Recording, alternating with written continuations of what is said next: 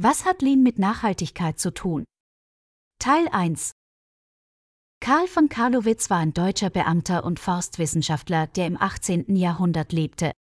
Er gilt als Begründer des nachhaltigen Forstwirtschaftskonzepts und wird üblicherweise zitiert, wenn man von Nachhaltigkeit spricht. Sein Grundsatz, nur so viel Holz zu schlagen, wie durch planmäßige Aufforstung nachwachsen kann, gilt als metaphorische Basis für nachhaltig wirtschaftende Unternehmen. Wenn Karl von Karlowitz mit dem ersten Managementprinzip nach Jeffrey Leiker konfrontiert würde, würde er wahrscheinlich zustimmen, dass langfristiges Systemdenken eine wichtige Rolle im Management spielen sollte. Das erste von insgesamt 14 Managementprinzipien lautet Gründen Sie Ihre Managemententscheidungen auf langfristiges Systemdenken, auch wenn Sie dafür kurzfristige Finanzziele opfern müssen.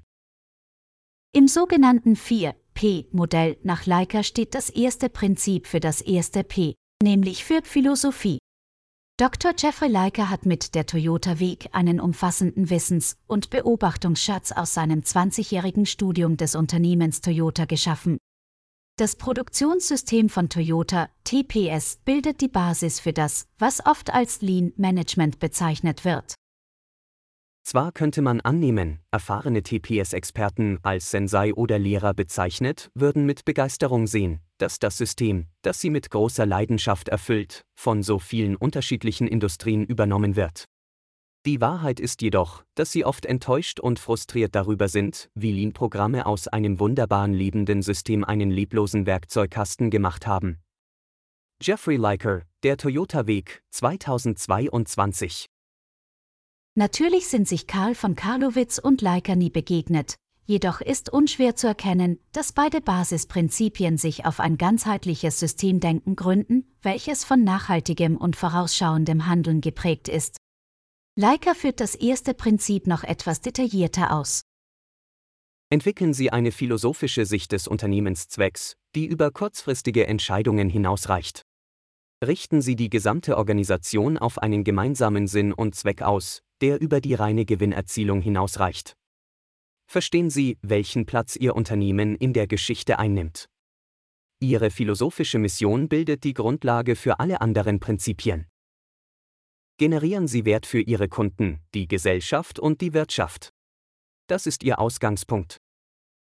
Betrachten Sie Ihre Organisation als lebendes soziotechnisches System und nicht als direkte Ursache-Wirkung-Beziehung. Übernehmen Sie Verantwortung für Ihr eigenes Schicksal, übernehmen Sie Verantwortung für Ihr eigenes Verhalten und die Wirkung Ihres Unternehmens auf die Gesellschaft, die Umwelt und Ihre Standortgemeinden. In einem Interview, welches Leica mit Jim Press, dem ehemaligen Executive Vice President von Toyota Motor Sales Nordamerika, führte, erklärte dieser den Unternehmenszweck so. Das Geld, das wir als Unternehmen verdienen, ist weder ein Selbstzweck, noch dient es dazu, den Wert unseres Aktienbesitzes als Mitarbeiter zu steigern. Unsere Gewinne dienen der Investition in die Zukunft, damit wir unsere Aktivitäten erfolgreich fortsetzen können. Das ist der Zweck unserer Investitionen. Außerdem wollen wir die Gesellschaft und unsere Standortgemeinde unterstützen und ihr etwas dafür zurückgeben, dass wir in ihr unser Geschäft betreiben können. Ungeachtet der Tatsache, dass gesprochene Worte noch keine Taten sind und dass die oben genannte Aussage auch aus einem aufgehübschten Nachhaltigkeitsbericht stammen könnte, ist es nicht überraschend, wie ähnlich sich das Konzept von Nachhaltigkeit und das erste grundlegende Lean-Prinzip sind. Diese Nähe sollten wir nutzen, zum Beispiel in produzierenden Unternehmen, die sich gerade die Frage stellen, wie sie sich künftig nachhaltig aufstellen sollen, um weiterhin ökonomisch erfolgreich zu sein.